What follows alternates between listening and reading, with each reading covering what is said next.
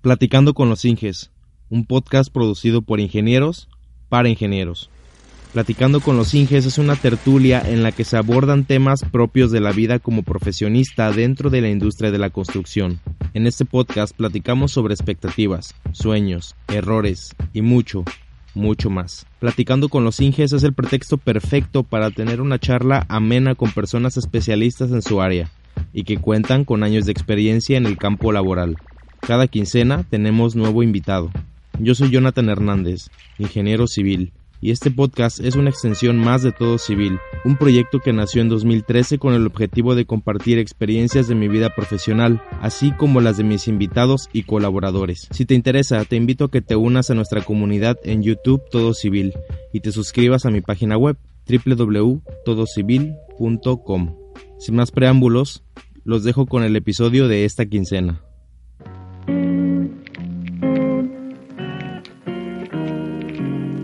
Hola, ¿qué tal civiles? Bienvenidos al episodio número 17 del podcast. He tenido muchísimas cosas que hacer y hasta ahorita se me dio el momento para poder grabar de forma improvisada este intro, pero bueno, en este episodio platicamos con la ingeniera Andrea Vizcarra, ella es peruana y el episodio lo grabé eh, por videollamada como episodios anteriores. Ella tiene experiencia en el mantenimiento de vías férreas, también platicamos sobre cómo controlar, cómo los ingenieros tratan de controlar los recursos para poder ejecutar las obras de mejor manera y poder conservar la utilidad en los proyectos de ingeniería en general. Tuve la oportunidad de platicar con esta ingeniera con la que me he identificado más. Disfruté mucho de esta plática porque su trabajo principalmente ha sido en obra y platicamos de eso y mucho, mucho más. Y espero que también ustedes encuentren muy ameno este episodio.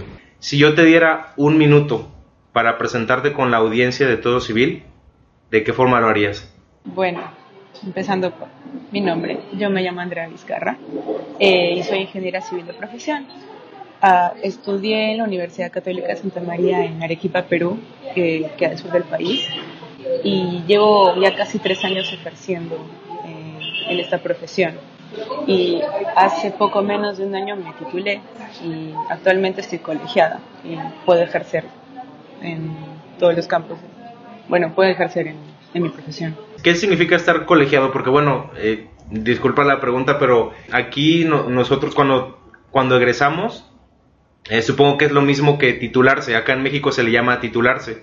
Te dan tu documento oficial y tu cédula profesional con una clave para poder ejercer tu, eh, pues tus actividades de forma profesional. ¿Eso significa allá en Perú? Sí, exactamente, pero eh, acá la diferencia es que tú primero te titulas mediante, bueno, una tesis de grado, que es lo que más se usa acá para graduarse y después tramitas tu ingreso al colegio de ingenieros. O sea, pagas un monto de ingreso y te dan tu cédula con tu registro CIP.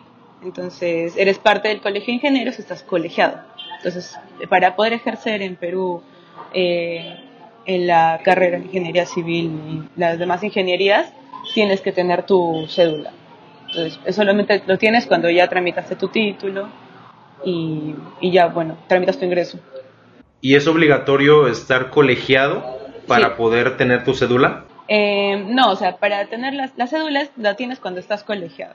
Te dan un, un carnet donde está tu, tu, registro, es un, como le dices la clave, me, refiero, eh, son seis números, dependiendo.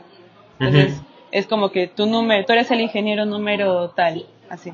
Entonces, están todas las ingenierías, no solo la civil, ambiental, sí, sí, sí, todos los que se quieran, todos los que deban colegiarse este, tienen su ingreso, ¿no? Entonces, a eso me refiero cuando digo que estoy colegiada, que, que, bueno, estoy apta para ejercer. Ah, ok, ok. Ya, yo te había entendido mal, porque aquí en México, pues, te titulas, tramitas tu cédula profesional y, y es opcional el colegiarte con, pues, ante un, una institución de ese tipo, un colegio de ingenieros o un colegio de arquitectos. Es ah. opcional. Claro, ¿no? Em, que es entrar, o sea, para tener esa cédula tienes que entrar al, sí. al, colegio. Cuéntame un poquito más de ti. ¿Cómo fue que decidiste estudiar ingeniería civil? Bueno, en realidad, eh, no sé si es el caso de varios, pero siempre me han gustado mucho los números. O sea, siento que los entendía más que se dan, eh, son iguales en todas partes del mundo, entonces es algo que es como un idioma universal. Entonces, eh, como se me da bastante bien los números, sí me gustó poder entrar a una ingeniería. Y bueno, cuando yo decidí estudiar, al, al principio me hablaron de lo que era la ingeniería ambiental, pero me pareció que la ingeniería civil tenía más campo de acción en el país. Y bueno, postulé y, e ingresé. Em, aún no sabía exactamente qué tantas ramas podías ejercer o a qué te podías dedicar exactamente, porque bueno, creo que cuando uno empieza piensa que solo va a construir edificios o puentes o carreteras, pero en realidad hay varias ramas en cada una de estas obras, entonces eh, es bastante variado el campo, hay mucho para escoger. Sí, hay un montón de especialidades, un montón de obras, un montón de empresas. Claro, hay para escoger. De todas formas. Y específicamente, ¿quién te motivó? O bueno, ¿hubo alguna persona que te haya motivado a, estudiar? ¿O tienes familiares eh, dentro de la industria? ¿O de qué manera te enteraste de, la carrera? La verdad fue con la Feria de Orientación Vocacional del colegio. O sea, nos explicaban más o menos qué iba cada carrera. Eh, qué es lo que podías hacer si terminabas, cuál sería el perfil que deberías tener. Pero en realidad de mi familia yo soy la primera y única hasta ahora de ingeniería civil. Entonces los demás ah, se han dedicado a la rama de lo que son las finanzas, la economía. Entonces es como... Ah, interesante. Claro, no he tenido igual yo, ¿Qué tal? ¿Cómo, fue? Sí, igual yo, mi, mi familia es, em, ha estado en el área de la salud. Mi papá es dentista, mi mamá es enfermera y bueno, de más atrás, mis demás familiares, pues ninguno se ha dedicado como tal de forma profesional a la, a la construcción y yo fui el primero, entonces Claro. De alguna manera me identifico contigo. Sí, es distinto porque de todas maneras no, no es que yo haya tenido a alguien, o sea, digamos, que haya, visto a mi papá trabajar en eso, a un familiar y diga, ah, porque quiero ser así. No, o sea, simplemente por saber de la carrera me gustó, eh, me gustó lo que podía llegar a, a ejercer, ¿no? Que era... A ejercer, sí. Claro, y aparte que de todas maneras al tiempo en el que yo entré, ahora creo que es menos, hay pocas mujeres, entonces era como que más innovador decir que una chica quería estudiar ingeniería.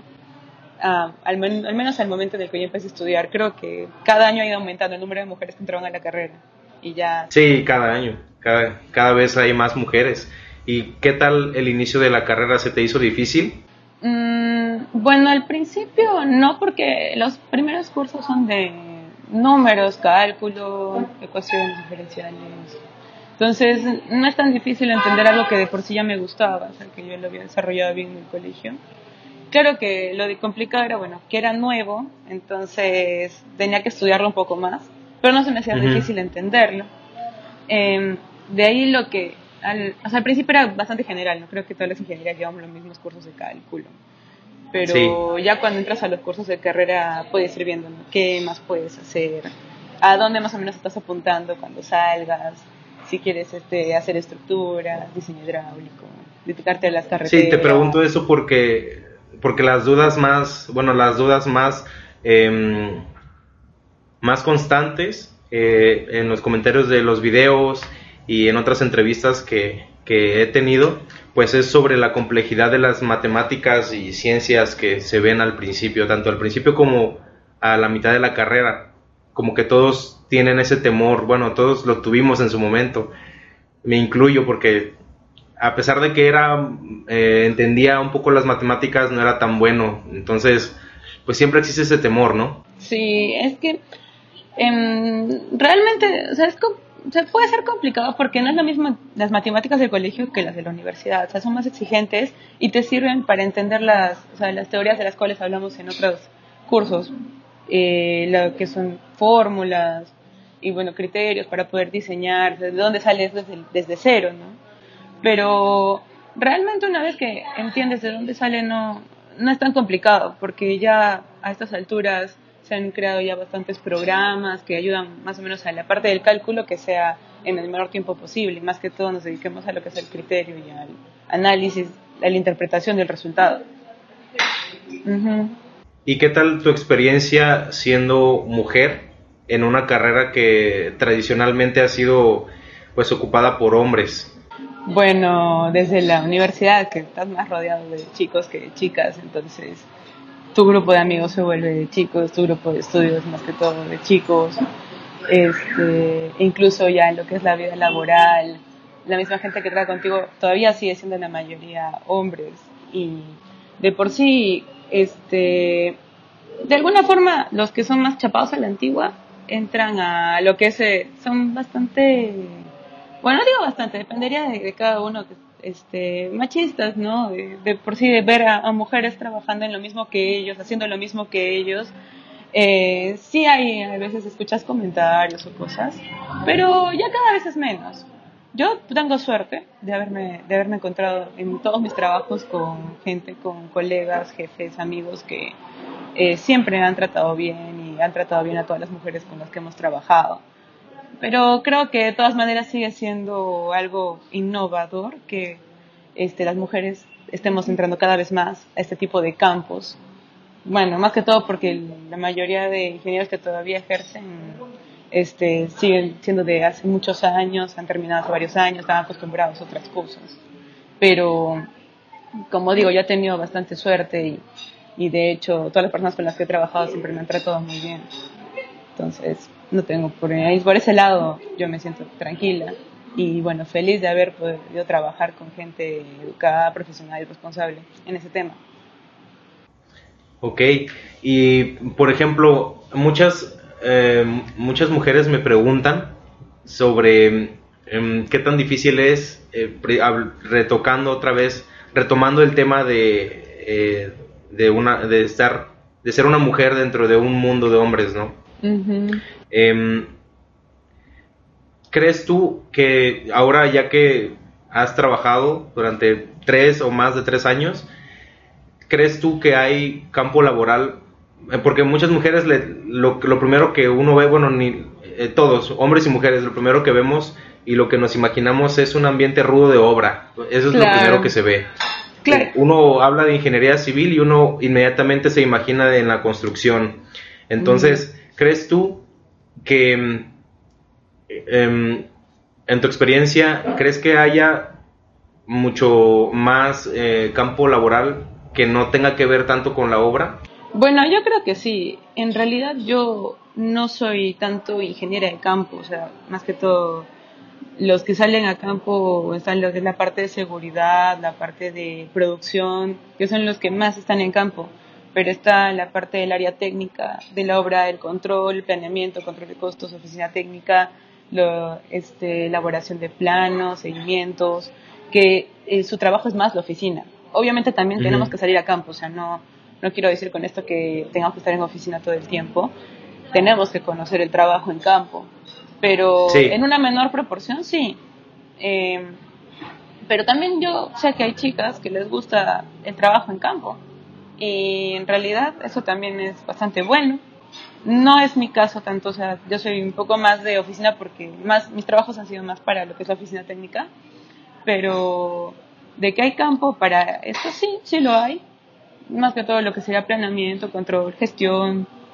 Eh, no solamente se refiere a que vas a estar en campo todo el día dando órdenes, sino que también vas a ir a controlar, vas a ir a mirar para poder armar este expedientes, presupuestos, tienes que saber de qué trata el trabajo, entonces tienes que ir a campo, pero en una menos, menos tiempo que un ingeniero de campo.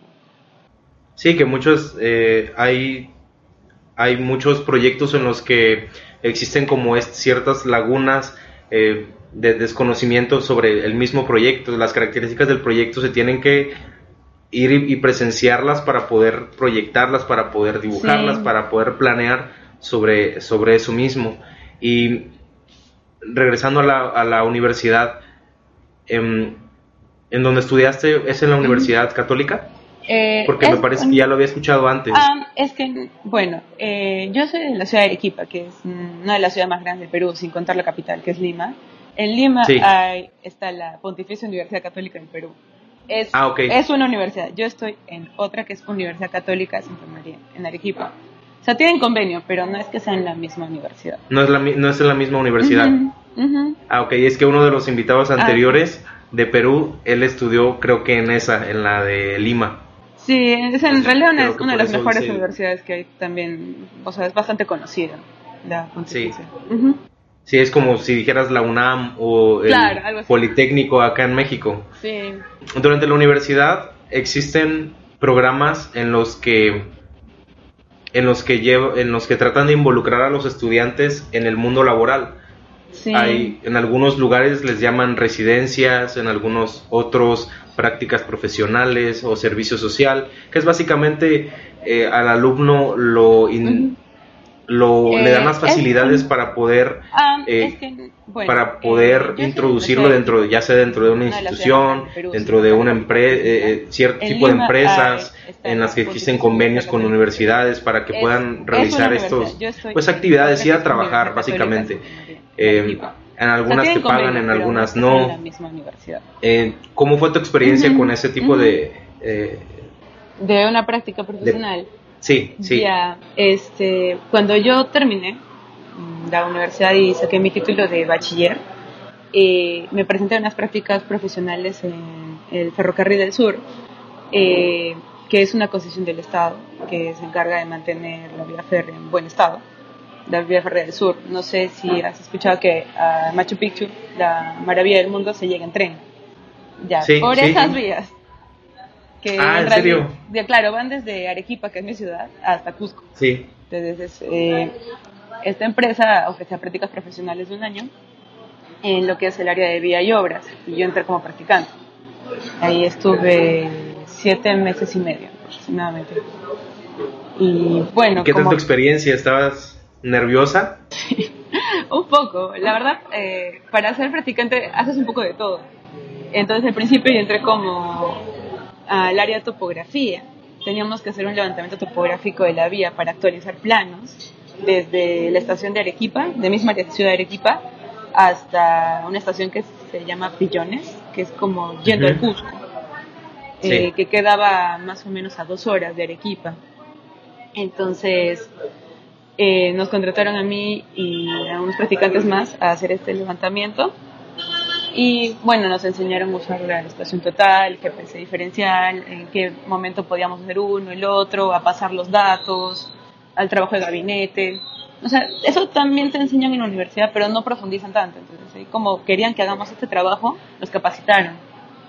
Y nos enseñaron también. Disculpa que te interrumpa, una pregunta rápida. Ah. ¿Crees que lo que te enseñaron en- en la universidad te ayudó a realizar las actividades de practicante? La verdad, la, yo, bueno, yo creo que la universidad es bastante teórico, porque en realidad no sabes a lo que vas hasta que entras a un trabajo. Entonces, Sí. eh, yo de hecho sí sabía que era una estación total, más o menos cómo se utilizaba, habíamos hecho prácticas Sí. en campo en la universidad, pero en el momento que entré no me acordaba, no del todo. Entonces, en, en la empresa donde trabajé nos enseñaron, como de nuevo, a usar la estación y a otros implementos que no los, ten- no los vi en la universidad. Porque hablamos porque en la universidad este, es bastante básico, te enseñan lo que necesitas saber, porque tienes que llevar más cursos también. Entonces, cuando llevé estos, cuando me enseñaron a usar todos estos implementos, ya es algo que no lo voy a olvidar, porque ya me enseñaron a profundidad y para un trabajo en específico. Entonces, eh, yo creo que lo bueno de, de esta empresa donde estuve fue que me capacitaron, me enseñaron a algo es que, claro, a lo que me iba a servir para el trabajo que estaba haciendo. Entonces, al inicio fue este, hacer topografía. Y después ya nos daban otras, otras tareas, digamos, para que conozcamos cómo era el trabajo en lo que es mantenimiento de vía. Eh, hacíamos inspección de vía, que era salir, recorrer la vía férrea hasta cierto tramo en las zonas cercanas de Arequipa, eh, para poder regresar el Ujú. mismo día y, Sí. y tomar apuntes de cómo estaba la vía, en, el- en qué estado estaba, qué mejoras podíamos tener. Eh, íbamos con capataz, con, bueno, un capataz y todo un grupo de, de trabajadores que, digamos, tenían una tarea planteada y de paso yo, yo estaba ahí yendo a recorrer. Este, a la, la tarde regresaba y presentaba un informe, ¿no? Eh, Yo he visto tal cosa, apuntaba fotos, Un reporte. claro, un reporte y ya se programaba los trabajos que se debían hacer en esas zonas. Entonces, esa parte me gustó bastante porque en realidad en Perú no es tan utilizado el transporte ferroviario. Hay muy pocas Sí, vías. es una poder- pu- pudiera catalogarse como una obra especial o una actividad especial porque Claro. no es muy común. No, o sea, en otros países yo pienso que sí, porque hay más vías férreas e incluso ah, se trasladan pasajeros. Acá no es tan común, excepto en Lima, que está el metro.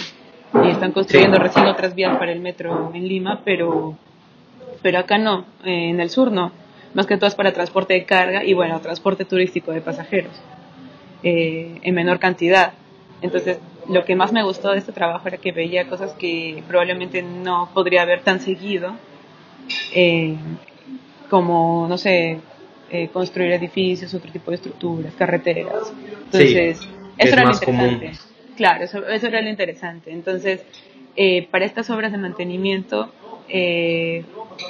me acuerdo que una de ellas era cambiar los rieles viejos por rieles nuevos de mayor peso para que pueda resistir la carga que iba a trasladarse, porque hablamos de transportan carga de minerales de, las minas cercanas, la llevan a un puerto en Arequipa y de ahí sale, se exporta al extranjero.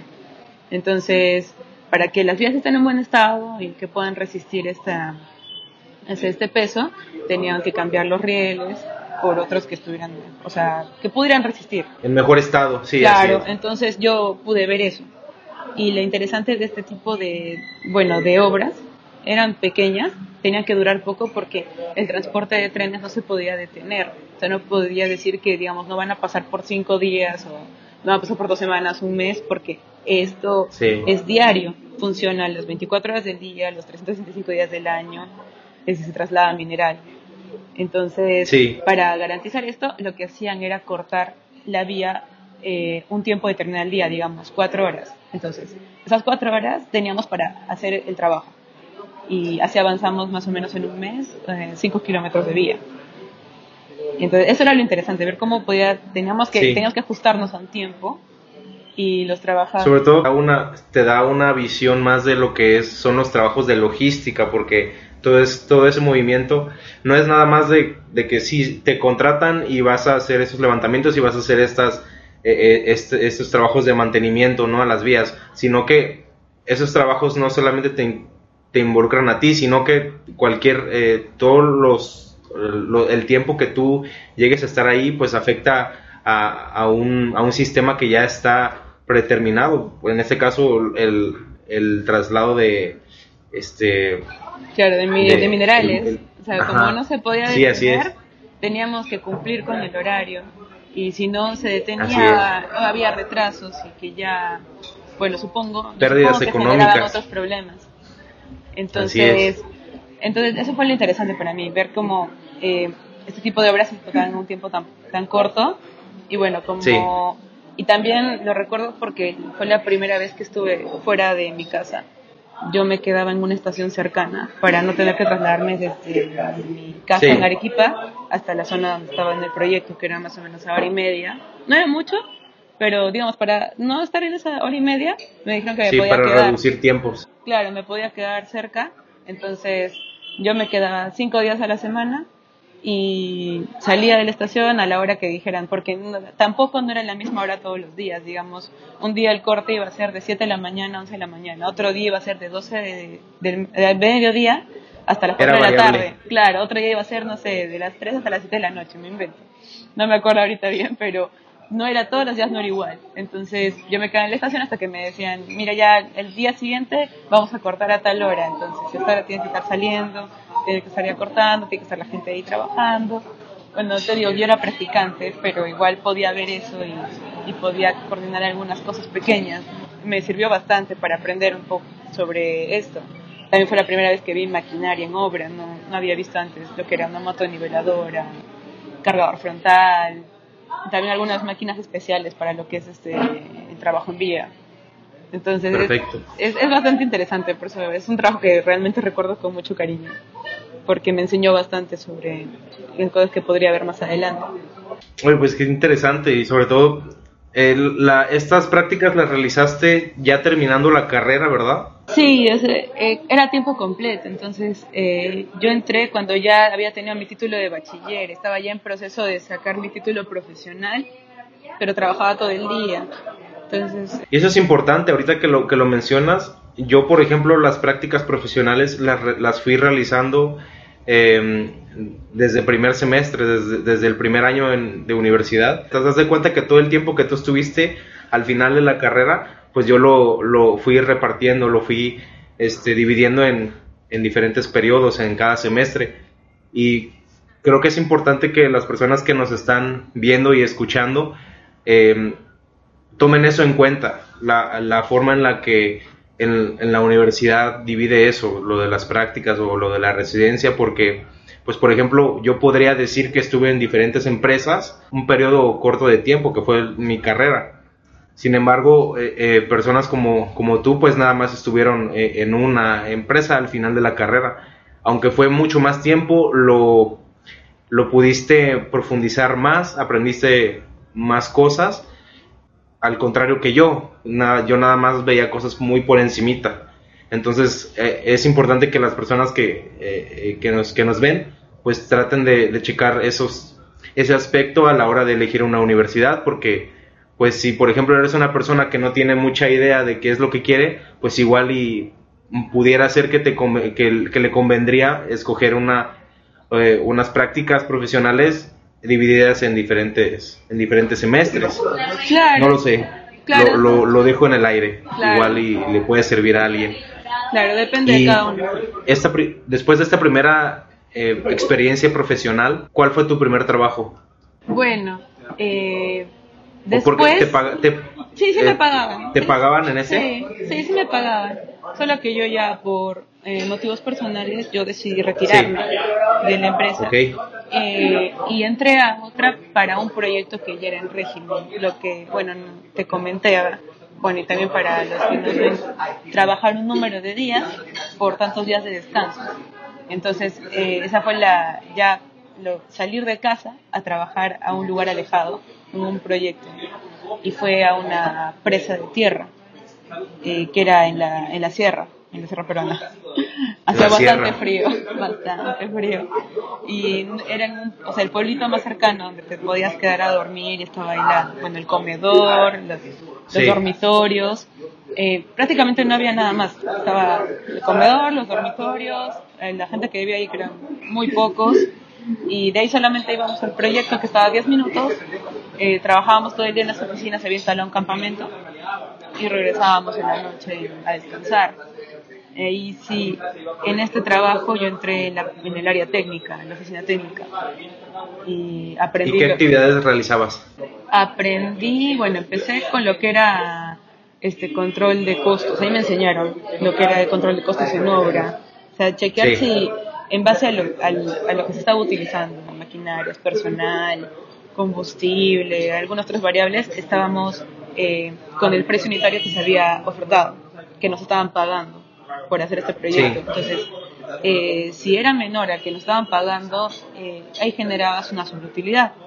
Pero si era mayor, significa que estábamos gastando más de lo que podíamos gastar y que ese costo lo íbamos a cubrir tal vez de, de los gastos generales o de algún, de algún otro lado, porque nos estábamos gastando más de lo que podíamos gastar. Entonces sí. yo asistía al jefe de oficina técnica, en la revisión, o sea, llenaba los formatos, hacía los cálculos, sí. ayudaba a hacer las valorizaciones mensuales. Dividías, dividías los, los costos en directos, indirectos, y luego claro. esos indirectos claro. en diferentes rubros. Claro, o sea, es un, es un trabajo muy tedioso. Sí, sea, por eso lo hacemos los asistentes. Entonces, ¿Cómo? por eso lo hacemos los asistentes. Entonces estábamos, tenía, había un chico más, o sea, éramos los dos ingenieros que estábamos como asistentes, Ajá. entonces llegaban los reportes de campo y veíamos ya, se han utilizado para la excavación, se han utilizado tantas, tantas excavadoras, se han transportado con tantos volquetes, eh, alguna otra máquina más, cuánto personal ha entrado, tanto, estaba el capataz, ha estado en los oficiales, los peores. Sí cada uno tiene un costo por hora. Entonces, si ese o sea, sumando todos los costos, así básicamente, sumando todos los costos, si salía más que el costo unitario de la partida, que es excavación, digamos, no sé, no invento ya, cinco soles, díganos, cinco soles peruanos. Si salía, si salía, no sé, más que esto, el costo unitario por metro cúbico, eh, significa que yo estoy gastando más de, de lo que puedo gastar para hacer esta partida. Y si yo gasto menos, significa que estoy optimizando mis recursos y que estoy generando una sobreutilidad gracias a un buen manejo de, de, de, de, mis recursos para hacer esta partida. Entonces, eso lo Sí. hacemos con las partidas más importantes, o sea, las que tenían Claro. mayor, las que tenían que usar mayor Las que cantidad de tenían mayor impacto. Ujú. O sea, las que tenían más máquinas en realidad, porque eso es lo más caro. Sí. Máquinas consumen combustible, tiene mantenimiento. eh, entonces, todo, todo ese costo eh, representa bastante. Entonces, partidas chicas no era un control tan, tan severo, pero en las Tan partidas exhaustivo. grandes sí, entonces nos abocábamos más a las partidas grandes. Yo estaba en la etapa de movimiento de tierras, es decir, pura excavación, este, también la producción de materiales de la cantera para poder hacer los rellenos. Eh, Sí. también ahí se usan máquinas, entonces mi producción también tenía que salir menos a lo que me estaban pagando por producir eh, tipos de agregados. Eh, son, en realidad eso me gustó bastante. Tuve el, el- que era el gerente de la obra, el presidente de la obra sabían bastante de este tema, entonces me enseñaban. Aparte de eso, me Sí. enseñaban en lo que era el planeamiento, qué vamos a usar el siguiente mes, qué necesitamos, cuándo tiene que entrar este cierto tipo de máquinas. Eso es todo un tema, ¿eh? Sí, eso eso es es todo un tema y tienes que estar al tiro con todas las, las necesidades de la obra. Tienes que estar pensando constantemente en qué es lo que necesito, qué voy a hacer.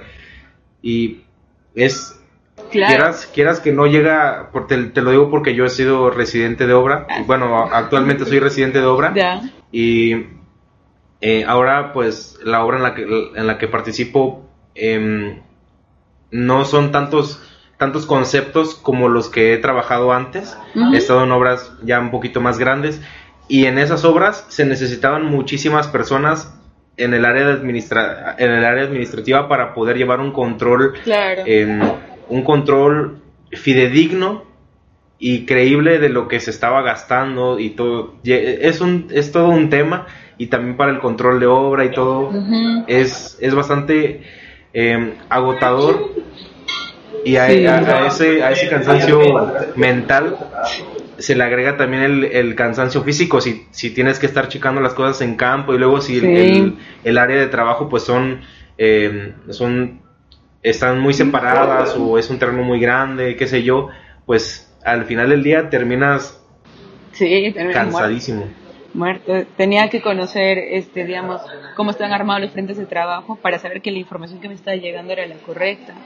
Entonces, para eso teníamos que salir a campo y ver quiénes están trabajando en esta zona, quiénes están trabajando en esta zona, este, si me están dando la información este, real en campo, si es que están dando Sí. más o menos, también, digamos, el, el metrado aproximado que teníamos, más que todo lo conseguíamos por la cantidad de cubos que se movían, los metros cúbicos se movían por los camiones volquete.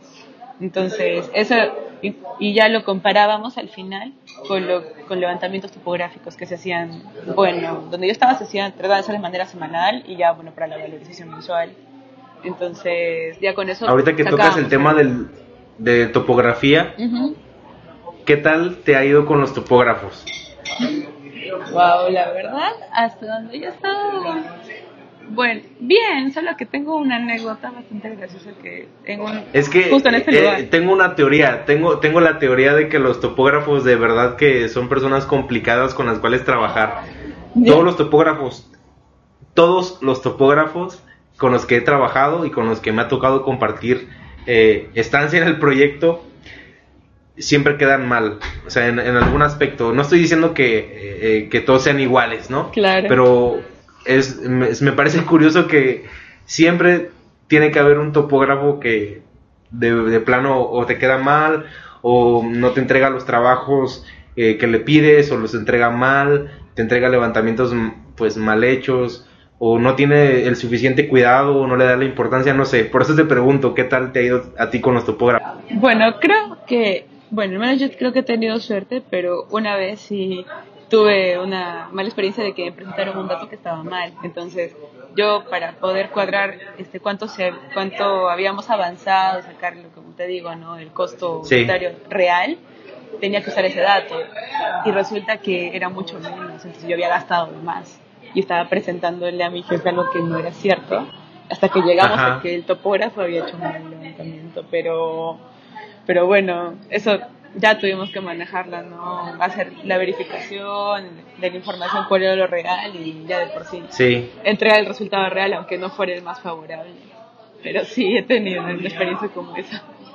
sí, o luego le- les llamas por teléfono y no contestan o están en otro lado. Están en campo Y toda la vida. No, como que como que el trabajo en campo se lo toman muy en serio y no quieren nada que nada que ver en la oficina. Sí, o sea, muy Yo creo que es eso. Claro, es que eh, lo ideal es que el mismo topógrafo, como él ha hecho el levantamiento, que también también sabe pues que, digamos, lo plasma en el gabinete y sabe si es que hay algún error, porque él mismo ha hecho el levantamiento, ha visto cómo es el terreno, entonces si te encuentras algo raro, sabes que está mal porque tú lo has visto, o sea, sabes que eso no es real.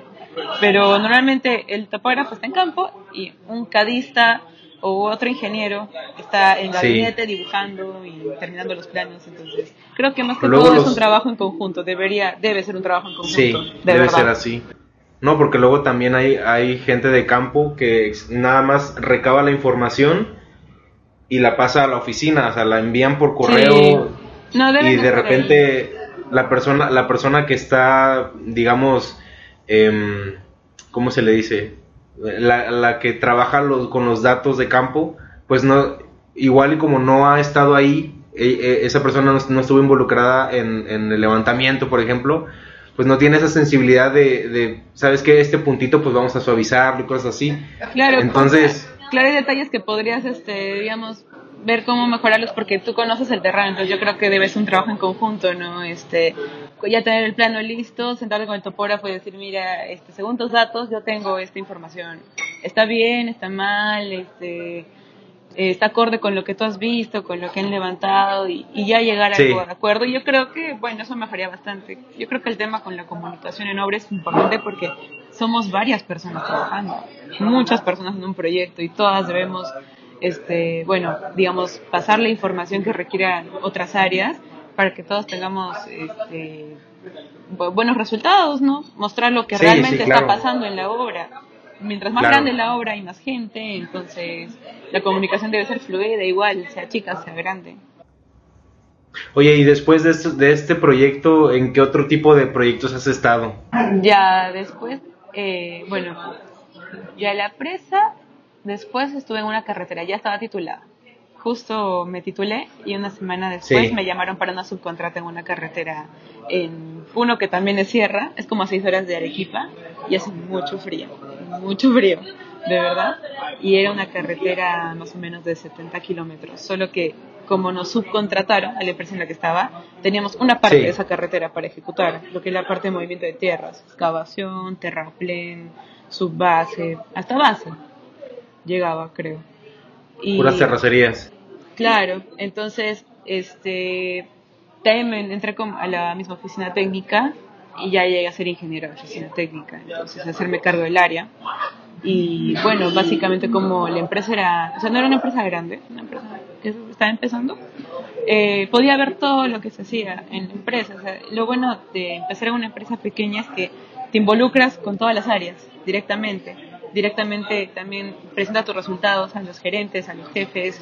Eh, creo que es la diferencia con las empresas grandes, que tú le presentas solamente a tu jefe inmediato. No, ahí no, te llevan con este, los gerentes de, a, quienes te tienen que presentar y tú también hablas y te enteras de cómo se coordinan las cosas en obra.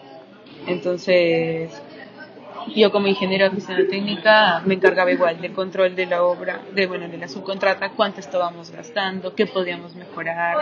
Claro que también aprendí bastantes cosas porque o sea, yo empecé con lo que era el control de obra eh, en, un proyecto anterior y ahí sí, seguí perfeccionándolo en lo que me gustó. Incluso llevé un curso de lo que era planeamiento control de obra y costos en obra. por eso me gustó bastante este tipo de cosas. Entonces, aparte de eso, como éramos subcontrata, eh, la contratista nos, nos proporcionaba personal, nos proporcionaba combustible para las máquinas, entonces también tenía que ver si lo que se descontaba en nuestras valorizaciones era acorde a lo que habíamos gastado. Entonces yo llevaba el registro de, de cuánto combustible se había consumido, y la parte administrativa veía cuánto personal estaba trabajando y cuánto correspondía a su planilla, porque es lo que les iban a descontar. Entonces tenía que ser lo justo. Y bueno, también hacía las valorizaciones de obra, cuánto habíamos avanzado y con eso comparaba eh, cuánto habíamos gastado versus cuánto nos iban a pagar, eh, a ver eh, en qué situación estaba la empresa. Bueno, una desventaja de esto fue que los precios que se habían ofertado para hacer para la subcontrata eran muy bajos, entonces no había ganancia y no había forma de conseguirla porque eh, los precios, como digo, eran demasiado bajos. Bueno, esa, era, esa fue mi conclusión al terminar, sino que, que no íbamos a poder obtener una ganancia porque, porque incluso no nos daba para los costos indirectos, no nos daba para pagar los alquileres. Ni siquiera para eso. sus sueldos. Entonces era difícil poder sobrellevar esta situación, pero me sirvió bastante para aprender cómo se manejaba una oficina técnica, qué tenía que hacer, qué información debía conseguir, eh, qué información debía proporcionar el contratista, digamos, este, para poder cerrar las valorizaciones, qué, o sea, qué, qué sustento debía dar yo, ¿no? Para, para que me aprobaran. O sea, yo tenía que sustentar que había avanzado este, este metrado y tener, o sea, con, de Por lo que me cuentas, sí, por lo que me cuentas, tus trabajos han sido eh, básicamente en el, en el sitio de en el sitio de trabajo, en la obra como tal, aunque sí llevabas cosas administrativas También. en esencia, pero estabas en el pie de obra. Claro, la verdad. Durante la carrera no te llamó la atención otra área de la ingeniería civil? Bueno, yo cuando estaba en la universidad, eh, no le digo prácticas porque no eran prácticas, sino que eran pequeños trabajos, que como, la, como jerga se le conoce como cachuelos. Es decir, un trabajo de corta duración, eh, simplemente, digamos, este, que no te toma mucho tiempo, pero igual te pagan y ya. Yo entré en lo que era hacer planos de estructuras para edificios aprendí a hacer planos, entonces eh, se proporcionan los planos el arquitecto eh, y, con, con, un compañero más se armábamos los planos estructurales listos para que se pudiera ejecutar, bueno, para que se metiera a revisión ¿no? por parte de, nuestro jefe, en este caso que fue un profesor mío de la universidad. en ese tiempo sí me, me gustaba bastante las estructuras, me llamaba la atención, pero incluso, incluso mi tesis fue de estructuras con lo que me titulé. Pero al entrar, como digo, es muy, es muy diferente cuando estudias que cuando trabajas, porque ahí conoces realmente todo lo que puedes desempeñarte, no solamente hacer planos para edificios o hacer expedientes técnicos o hacer presupuestos o estar en campo como ingeniero de producción, sino que puedes hacer bastantes cosas. Entonces a mí me gustó la parte del control de obra porque me enseñaron y me gustó y, y, dije, si me puedo especializar en algo, de hecho me gustaría en esta parte, ¿no? Porque porque el fin del control de obra es optimizar los recursos. Y si optimizas tus recursos... Optimizar los recursos, sí. Si optimizas tus recursos, eh, generas mayores utilidades en la empresa. Y de paso que cortas los tiempos, trabajan mejor. Y, y, de hecho creo que lo que, lo que buscan estas metodologías de gestión de proyectos y, y de lo que es este de trenes de trabajo y otros que, bueno, hay bastantes creo últimamente, es eso, optimizar los recursos y poder avanzar de mejor forma. Y eso en pocas palabras, en pocas palabras, las actividades que realiza, no sé, un ingeniero, eh, un ingeniero civil en el área de control de costos es básicamente cuidar el dinero que se está ejecutando en la obra. Claro, y cuidar que no, nos, que no se sobrepase de lo que nos, van a pagar por hacer este proyecto, porque en realidad, como básicamente, si es que tú tienes una cantidad de dinero para hacer algo y gastas más, no estás ganando dinero, estás perdiendo pues dinero. Entonces, ¿para qué vas a hacer un trabajo con el cual vas a perder? A menos de que tenga algún otro tipo de beneficio, a ninguna empresa le conviene hacer trabajos donde vas a perder dinero, porque todo lo que buscan es este seguir creciendo y para crecer necesitas capital. De hecho, lo que se pide en obra realmente es poder minimizar los costos, pero de una manera eficiente con esto no quiere decir que debamos comprar materiales de menor calidad ni, ni pagar menos a los Es como una balanza. Tienes que cuidar tanto el tanto la calidad de los materiales, de la mano de obra, de las cosas que estás ejecutando, tanto como tanto como lo, lo que estás eh, lo que te está costando el, realizar ese trabajo. Claro, o sea, tienes que ir a la mano con lo que es el área administrativa, eh, para que, digamos, con lo que es la logística, para que te puedan conseguir, digamos, materiales de buena calidad, pero buen precio, quizá, no sé, comprándolo al, por mayor, algún contacto que tenga su empresa, eh, digamos, alquiler de maquinaria que es súper caro. No, y aquí la, la industria de la construcción, eh, no me dejarás mentir, ya, es, ya has estado en diferentes obras, es mucho, tiene que ver la, los contactos o las... o digamos, no tanto, no tanto como en un sentido negativo o como sin, sin llegar a tocar el, eh, con, tintes como corruptos, sino como más de... ¿Cómo, cómo, ¿Cómo puedo expresarlo sin que suene mal? Es más de relaciones. Claro. Porque tanto puedes tener un buen contacto con un proveedor que te haga descuentos y que o que te dé facilidades de pago o cosas así, ¿no? Claro, eh, más que todo lo que se refiere con la, a qué se refiere con las relaciones, por ejemplo, te pongo un ejemplo rápido. La manera en la cual conseguí los trabajos en los que estuve no fue porque un contacto, digo, me hizo entrar a la empresa, no, sino que un contacto me dijo, ¿sabes qué? Están pidiendo gente para este puesto.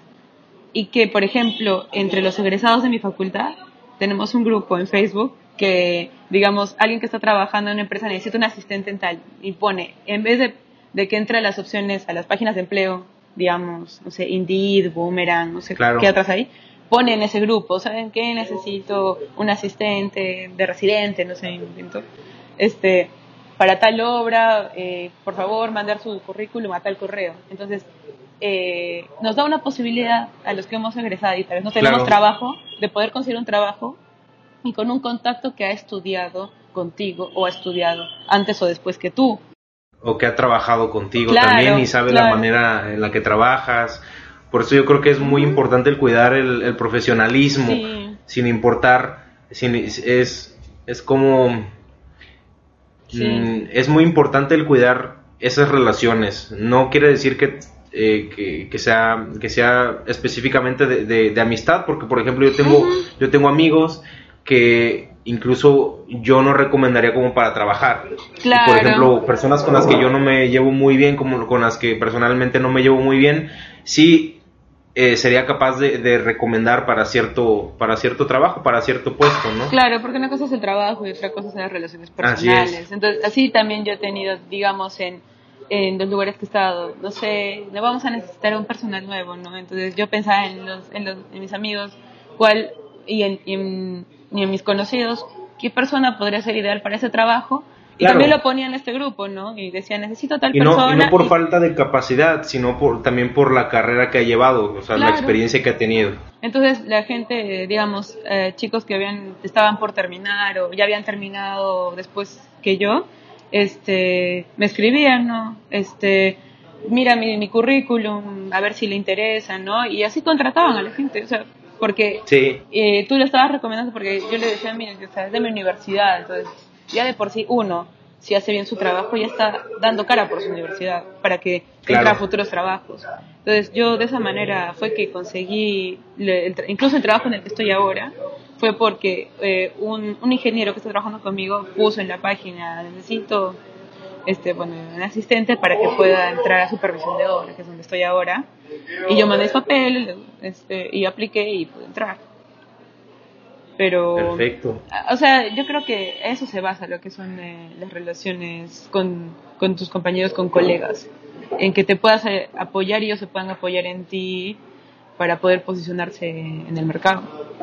Sí, así es, porque finalmente uno, uno como tal, en cualquier profesionista, no necesariamente ingeniero, uno al entrar al campo laboral lo que hace es venderse a sí mismo, entonces tienes que cuidar muchos aspectos.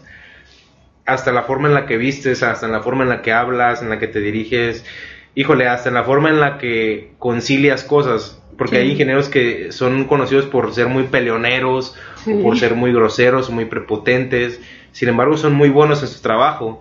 Entonces, es, es ya es cuestión de cada quien el, elegir qué tipo de perfil eh, desea manejar, ¿no? Para, pues finalmente es, eh, eh, ah, es, una manera de verse como un producto, ¿no? O algo que puedes ofrecer.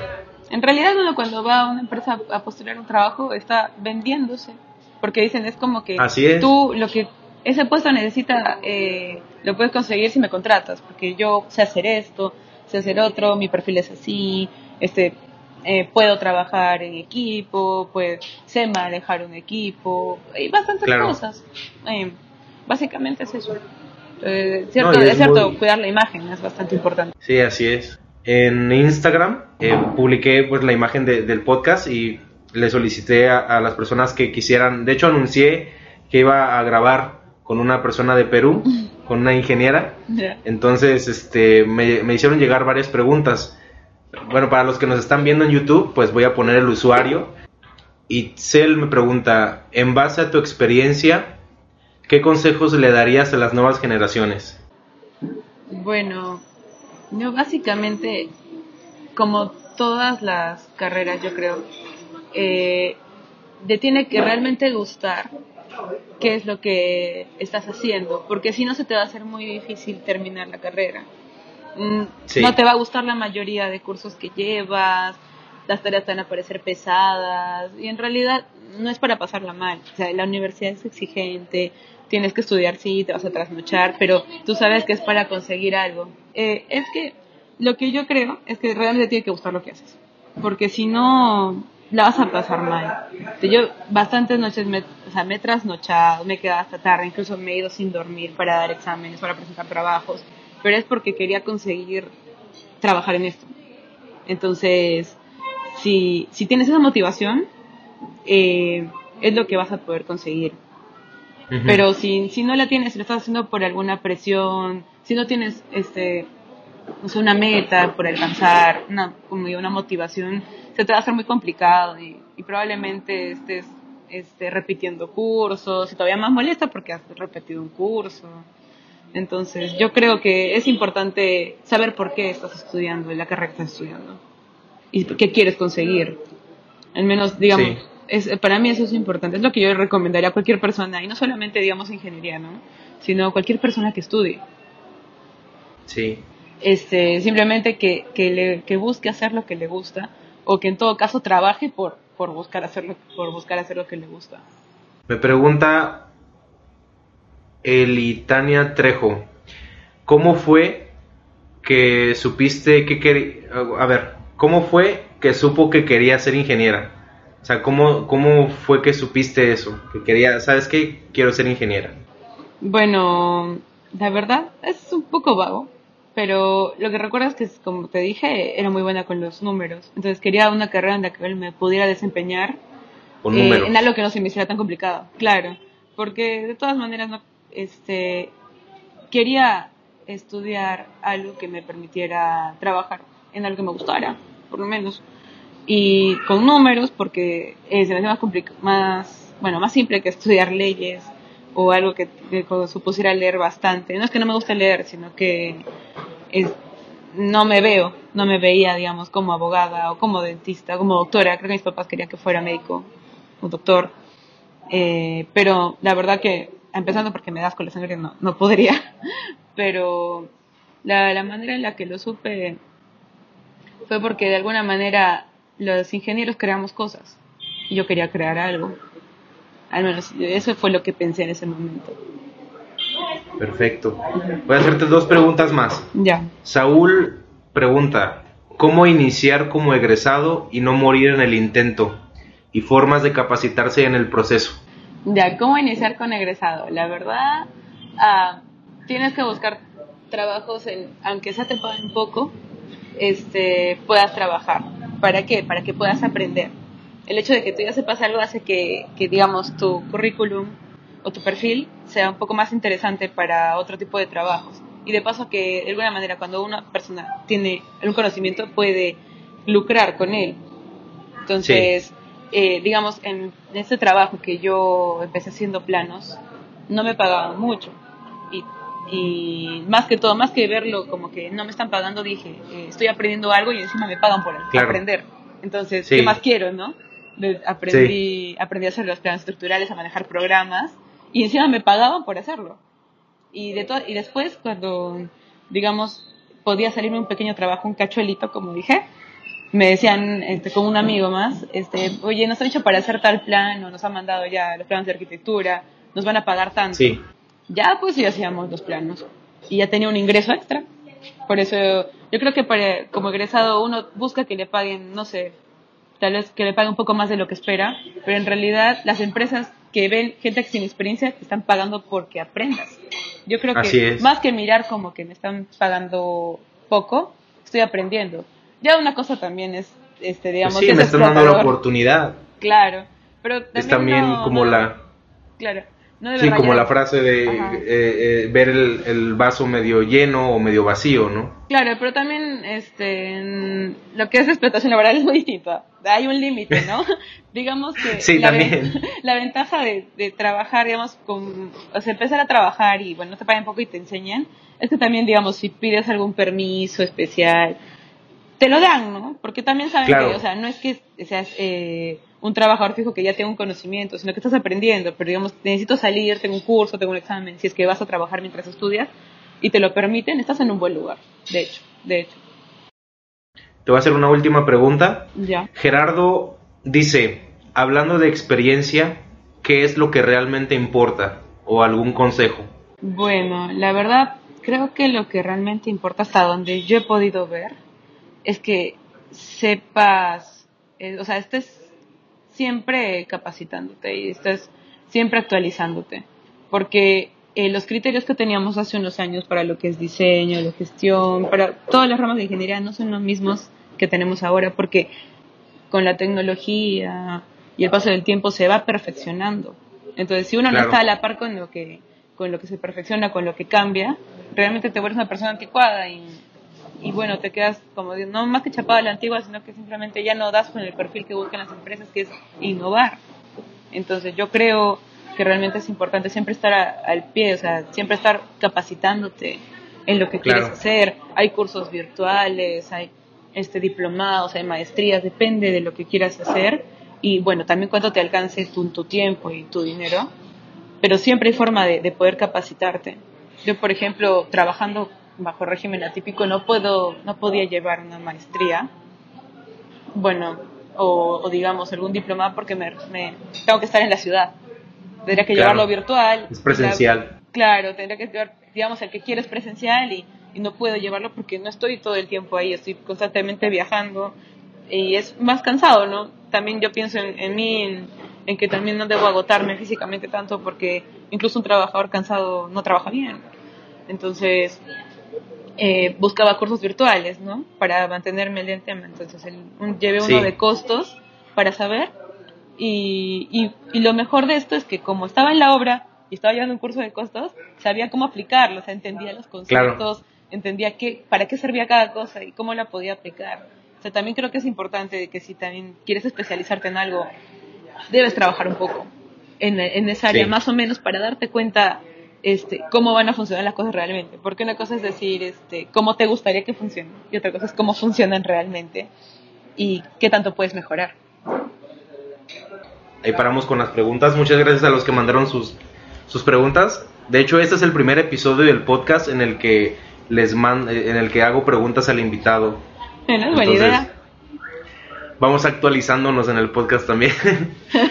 Em, ¿Qué haces actualmente? ¿Sigues en, en, este tipo de trabajo en obra? Eh, bueno, ya no estoy en la misma obra, porque este, la subcontrata en la que estaba, como te expliqué, en, los costos eran tan bajos que bueno, no nos permitió continuar. Y justo me ofrecieron un trabajo en el norte del país, donde hace más calor, para asistir al especialista de costos en supervisión de obra. Eh, estaban haciendo un estudio para poder mejorar algunas vías que quedaron devastadas por el fenómeno del niño. Entonces, se hace este tipo de obras es por la reconstrucción nacional, es un programa del Estado que busca pues mejorar todas las este todo digamos todas las estructuras, infraestructura que quedó dañada por el fenómeno del niño, fuertes lluvias, inundaciones, fue terrible. Entonces, estoy en la parte de lo que es supervisión de obras, ya no soy contratista, estoy del supervisión. Ahora estás del otro lado. Estoy del otro lado.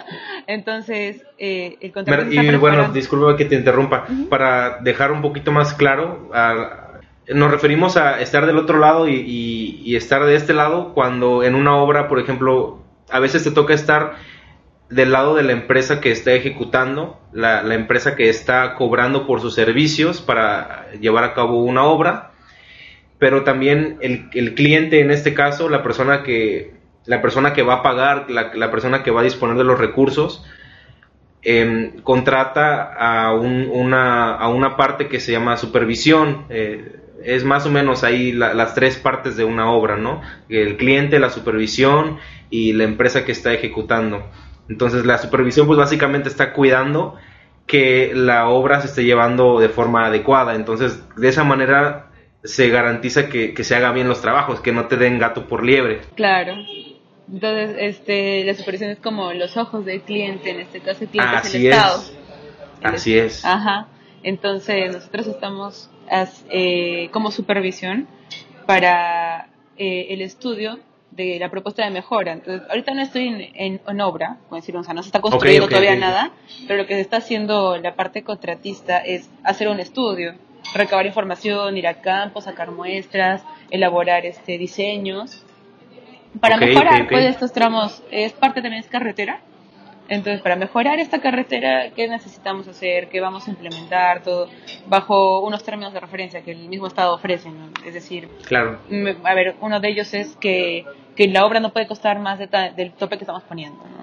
Entonces, eh, hay que hacer el estudio en base al tope que se tiene, a, una, un, un, presupuesto referencial. Entonces, se hace el estudio real y, y ya si es que realmente se requiere algo más, ya se tramita como algo adicional. Pero se trata de que no. Entonces, la supervisión lo que hacemos es revisar estos documentos, verificar que todo esté correcto. También vamos a campo, también tenemos nuestras propias muestras, nuestro propio laboratorio. Y todo tiene Por que ejemplo, estar en este caso, en este caso el proyecto es el darle mantenimiento a una, una carretera, una sí, vialidad. Con, conservación vial.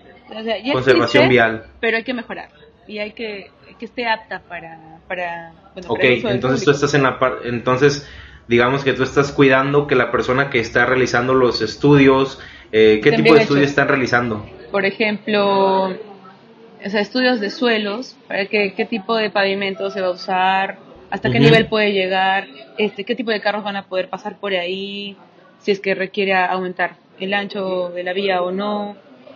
Mm, van a entrar obras de arte y drenaje, depende de la zona, como es, pasa por ríos, va a llover mucho, ya lo saben eh, depende.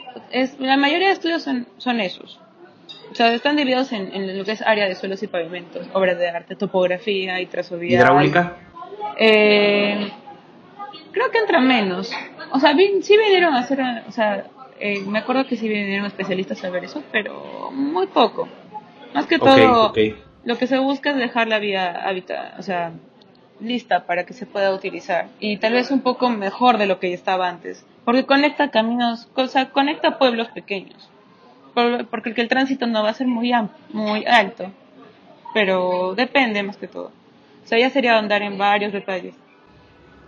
Ok, es digamos la vía principal de estos de, estos pueblos, de estas poblaciones. Claro, que se vio afectada por, por la crecida del río, por las lluvias, eh, el fenómeno del niño se da cada ciertos años y, como llueve tan fuerte, existen inundaciones en el norte del país. Entonces, el gobierno impulsa un programa que es poder este, restaurar todo como estaba, eh, incluso mejorarlo, si es posible. Y ya, entonces, como supervisión, lo que vemos es que los papeles que presenten estén bien, los estudios que, que presenten estén bien. Y ya, pues con todos los estudios hechos se determina qué partidas se van a ejecutar y qué, qué metrados, qué costo unitario va a tener. Entonces, yo asisto al especialista de costos a la revisión de, estos entrados, de estas partidas, eh, y también preparamos pues la documentación, porque no solo el contratista valoriza, sino la supervisión también, y depende, en otros, bueno, depende del, tipo de, contrato, la supervisión valoriza en porcentaje al contratista, o sea, si el contratista le paga, no sé, un millón, la supervisión cobra 200 mil o algo así. Depende, depende del contrato. Pero, por ejemplo, en este caso no es así, sino que a nosotros se nos asigna que tenemos que tener ciertos recursos este mes. O sea, recursos me refiero al personal, a equipos y demás. Y se nos paga lo que hemos usado. Entonces ahí hay que desarrollar otra valorización. Entonces también en eso le ayudo al, al especialista, porque en realidad él es el responsable. Yo soy su asistente. Viéndolo de esta manera, has trabajado de los dos lados, con el gobierno y bueno, no sé si para los proyectos anteriores eran eh, para proyectos de gobierno o, eran para iniciativa privada. No, era para, para, para gobierno. O sea, obras de gobierno. Claro, los proyectos más grandes que son estos últimos han sido para obras del gobierno. Ah, Entonces es, es interesante ver pues realmente lo que se hace en un expediente y al final este, lo que se termina ejecutando, cuántos cambios hay, si es que se justifican o no Entonces, a mí la verdad sí me gustó bastante. Creo que incluso ahorita ya viendo, digo, con cierta experiencia ya recabada, este, creo que para las personas que igual y, tengan interés en hacer como intercambios o irse a trabajar a otro país y, y, quedarse por allá, yo creo que también esta carrera se presta para eso, ¿no crees? Porque yo creo que es como la misma, la misma estrategia de trabajo. Claro. Los mismos, digamos, los mismos personajes en los proyectos nada más que van cambiando evidentemente los nombres, ¿no? La, la, forma de trabajar, pero en esencia yo creo que es lo mismo, ¿no? O sea, creo que también eh, eh, eso sería un punto extra para las personas que, que quieren eh, irse al extranjero e intentar trabajar en otro lado. Bueno, por ejemplo, yo, a mí me gustaría, de hecho, lo bueno es que hay empresas que tienen sucursales en varios países, entonces te permite, digamos, si es que si es que la empresa se presta para eso, que te puedan mandar a otro lado a trabajar. Y viéndolo tú de México y yo de Perú, estamos conversando de términos que ambos entendemos, entonces no es tan difícil, este, digamos, no será tan difícil acoplarse a, otro, a otro país, pero con tu mismo trabajo. Dato curioso, a personas que han estado en este canal de, entre, de, de invitadas, algunas les han ofrecido trabajo a, raíz de, la entrevista, porque básicamente, básicamente este programa es una entrevista de trabajo y un poco más.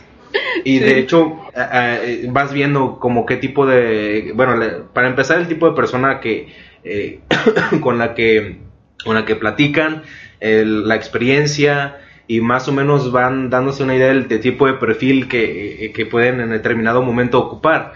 Entonces, este, digo, igual y ojalá te salga alguna oportunidad, quién sabe, nunca se sabe, ¿no? Y te contaré y ya es un plus para el canal también. y ahora le consigues trabajo. Persona, persona que, que aparecen platicando con los Inges obtiene trabajo. Obtiene trabajo, de hecho, de hecho, entonces. De verdad, Garantizado. De verdad, entonces sí me gustaría. Y de hecho, gracias por la oportunidad. Si he visto tu canal y si algunos de mis amigos también lo habían encontrado. Más que todo porque compartías las experiencias pues en obra y es como decir, yo también, a mí también me ha pasado lo mismo. Hay un montón. Creo que una vez hablaste de, creo que te dejó una camioneta o algo así. Yo dije, a mí también ah, me dejaron botada en la carretera una vez, ahí bajo la lluvia. Y para, y para colmo comenzó a llover y, no había dónde resguardarse. Sí. Y no, cosillas que a uno le suceden que... Sí. Yo creo que esas son las cosas que le dan sabor a, a pues a la experiencia laboral, básicamente. Sí, también me pasó, me sentí completamente identificada. Y hacía frío y empezó a llover y tuve que caminar como 40 minutos para que alguien me recogiera. Fue horrible. Eso es de ley. Gracias. ¿Y cuáles, ya yéndonos un poquito más a futuro, cuáles son tus, tus expectativas? ¿Ahorita mismo te gustaría tomar alguna especialidad, algún doctorado, perdón, alguna maestría, doctorado, no sé? La verdad, sí me gustaría ya como como especialidad la parte de costos, control de obra, solo que al trabajar bajo régimen es un poquito difícil porque a mí me gustaría abocarme a eso, o sea, o por lo menos digamos trabajar y digamos ir a mi clase y estar en un lugar fijo. Ahorita yo estoy en una ciudad, o sea, ciudad, ciudad, hay todo, pero no sé cuánto tiempo voy a estar acá, dependiendo del, del trabajo que haya. Este, si no es mucho y hay otro proyecto y me mandan a otro lado que es más alejado, eso me complica por, el momento. Pero si tengo la oportunidad de estar en una ciudad un tiempo prudente, digamos, pues un año para estudiar, de hecho sí lo haría. Me gustaría bastante. Y lo que es, que es este control de obra, costos, gestión de proyectos, porque de hecho es algo, el que haya trabajado antes en eso me va a ayudar bastante para poder saber en qué aplicaría mis nuevos conocimientos y cómo puedo aportar a una empresa. Perfecto. Aquí se puede aprovechar algún espacio para algún patrocinador si quiere, porque también de universidades nos, nos pueden ver, entonces hay que aprovechar todo ese... Por favor. hay que aprovechar la exposición. Sí. por favor, becas, convenios. Algún descuento en alguna beca, algo que caiga. Claro, bueno, y si alguien conoce, me gustaría una beca, sí me gustaría estudiar fuera también, de verdad, porque es otra experiencia y Sí, claro. Y de hecho, es, es, algo que sí no me quiero perder para nada. Me he perdido intercambios, pero esto no, no quiero. O sea, estudiar una maestría en otro país es, es algo que sí quiero hacer. Ingeniera civil, con experiencia en movimiento de tierras, en construcción de vialidades, en supervisión, en control de costos, en obra. Digo, wow. ahora, con toda esta experiencia recabada y para darle, este, dar por terminado el episodio, me gustaría eh, hacerte una, una última pregunta. Y es, em, digo, igual y no tenga, eh, igual y está un poquito salida del, del, contexto, pero una experiencia, quiero que me digas una, que me cuentes, quiero que me cuentes una experiencia que te haya marcado, ya sea desde, es que hay diferentes, estando en obra, digo, estando en proyectos también, pero específicamente estando en la obra, hay experiencias de diferentes tipos, desde una conversación con alguien, desde una, una lección aprendida, eh, desarrollando cierta actividad, no sé. Bueno, hasta el haber viajado a cierto lugar te da, te dan ciertas experiencias que, digo, muy pocas personas pueden contar y aprovechando este espacio, pues quisiera que nos contaras la que, una que te haya marcado, digo, hay muchas, pero una que te haya marcado y hasta el día de hoy la recuerdes. Bueno, yo realmente lo que más recuerdo es cuando me fui a trabajar por primera vez lejos. Y no me refiero a que me iba cinco días de la semana, sino a irme este veintitantos días y, y, ser consciente de que tenía que pasar 25 días para poder recién regresar a mi casa a descansar y trabajar sábados, trabajar domingos y no existen feriados. Y, saber que en realidad eh, para un ingeniero que quiere ver proyectos grandes, la mayoría están fuera de las ciudades. Entonces, darme cuenta de eso y darme cuenta en las condiciones en las que vivía, no digo que sean malas, sino que no, no es lo mismo la comodidad de la ciudad, de tu casa. No hay muchas comodidades. Claro, a tener a, un campamento que te tratan de dar lo mínimo que necesitas para poder estar bien. Una cama donde dormir, agua caliente en la ducha si hace frío, este, comida tres veces al día, pero ni siquiera es comida personalizada para ti, sino que es para todos. Eh, saber que vas a puedes trabajar 12, 13, 14 horas porque el proyecto lo requiere. Eh, saber que no existen feriados porque el régimen atípico todos los días son iguales. Si es que el proyecto te requiere estar ahí, tienes que estar ahí.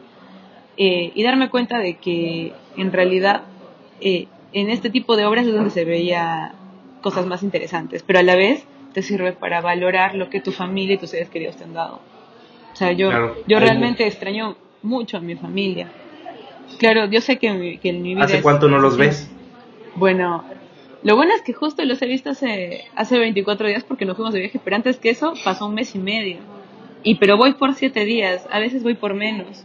Depende de, lo que requiere el proyecto, a veces te hacen volver antes y te dicen ya, bueno, los otros días te los vamos a compensar, pero ahorita necesitamos tu presencia. Y es tu responsabilidad como trabajador estar ahí. Entonces, el no verlos tan seguido y, saber que te, también te pierdes cumpleaños, te pierdes aniversarios, te pierdes fiestas, te pierdes, tus amigos están allá y tú estás acá, creas nuevos, tienes nuevos amigos, que también se, se acaba el proyecto. Claro, pero no es lo mismo. No es lo mismo, o sea, no es lo mismo. Y de hecho yo tengo amigos, claro, yo tengo amigos en cada proyecto que los quiero un montón, que he aprendido bastante de ellos pero también se acabó el proyecto y es difícil que nos volvamos a cruzar, yo espero que sí, pero es difícil porque cada uno sigue pues con otro proyecto, con otro proyecto, a otro lugar. Y bueno, lo, yo antes personalmente no paraba mucho tiempo en casa por los estudios, pero ahora literalmente lo que más quisiera es estar en mi casa, de verdad. Cuando voy allá lo que hago es estar en mi casa, con mi mamá, con mi papá, con mi familia, entonces es algo que yo le diría a todas las personas que me están viendo y que, y que, o sea, están estudiando esta carrera es que ese es uno de los sacrificios que, que deben pagar por estar aquí, pero saben que están, que están viendo cosas grandes, de verdad. ¿Vale la, pena o no vale la pena? Vale la pena. O sea, es cosas increíbles. Yo he visto paisajes, he conocido personas que no habría conocido otro, de otra manera y he, y he tenido experiencias en obra que sé que, que no me hubiera tenido en otro lado y eso también me ayuda a crecer como, más que como profesional, como persona. Y eso me dijeron mis jefes y mis colegas, que esto te ayuda a crecer y te enseña a, madurar, más que quedarte en casa. Y somos en realidad relativamente pocos los que salimos de casa para, para estar en este tipo de cosas. Sí. Eso es lo que más me ha marcado a mí particularmente. Yo creo que con esto eh, damos por finalizado este, este platicando con los Inges. Me gustó muchísimo. Eh, digo, eres de las personas con las que más me he identificado porque yo no he trabajado, como tú lo dices, este, bajo régimen, porque no me ha tocado trabajar en empresas con esta modalidad. Más o menos, eh, como cuando yo trabajé de residente en, en, en otra empresa y se trabajaba fuera, pues yo también estuve lejos de casa, bueno, he estado mucho tiempo lejos de casa, pero no, no era haz de cuenta que cada mes nos daban dos días, dos días libres. Ah, cada mes que pasas fuera, te dan dos días libres. Entonces cada mes, o sea, pasaban tres meses y ya juntaba seis días. Y así te los, te los iban reponiendo. pero fuerte. Sí, sí, pero no, no, es el mes seguido. O sea, los fines de semana, pues sí, ah, sí los descansaba. Ah, ya, eso sí. De forma local, ahí en el pueblo, sí los fines de semana no los trabajaba, pero pero sí de, lunes a sábado pues sí se trabajaba. el domingo para descansar, pero pues ni se siente. Claro. Y, te repito, disfruté muchísimo esta conversación. Este, ¿de qué forma te pueden contactar? ¿De qué forma te pueden encontrar en redes sociales? No sé si tienes algún canal. Me habías comentado que me habías comentado que este o sea, tienes un canal, O sea, yo sí tengo un canal y bueno, Instagram, Facebook, pero es más que todo para como un blog personal. O sea, no tanto hablo de ingeniería ni de lo que hago. O sea, es un blog personal, es como un diario. Entonces, okay. si quieres puedes dejar el link, eh, te paso el link por Instagram y lo pones para que lo lean. Y es más que todo. Y también ahí me dedico a lo que es mi hobby, que es la música. Yo creo que también es importante que todos tengamos un hobby o algo más que hacer. Y eso, eso también te relaja bastante.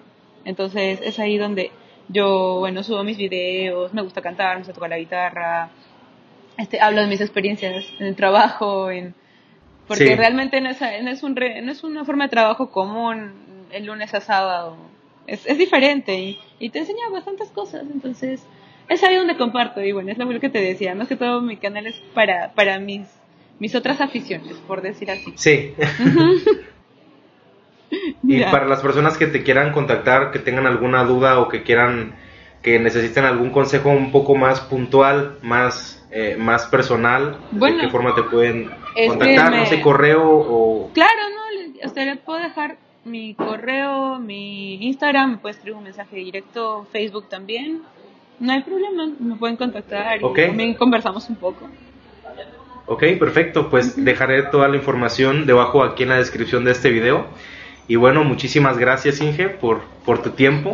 Gracias, es lo que es lo más valioso que tenemos y de verdad, de verdad, de todo corazón agradezco mucho eh, esta conversación. Yo creo que ha sido de mis favoritas, entonces estoy ansioso por, por volver a, editar y publicarla y pues espero que esté muy pronto en el canal y en y pues en, las plataformas de, de streaming. Yo también lo he disfrutado bastante, gracias, de verdad ha sido un tiempo muy bien invertido y, bueno, muchísimas gracias. Muchísimas gracias a ustedes también civiles por estar una vez más. Yo soy Jonathan Hernández, esto es Todo Civil y bueno, nos vemos en el siguiente episodio de Platicando con los Inges. Ya nos vemos, gracias. Y bueno, civiles, déjenme saber sus comentarios sobre este podcast. Yo soy el ingeniero Jonathan Hernández. Esto es Platicando con los Inges, un podcast de Todo Civil y nos estamos escuchando en el siguiente episodio. Buenos días, buenas tardes o buenas noches.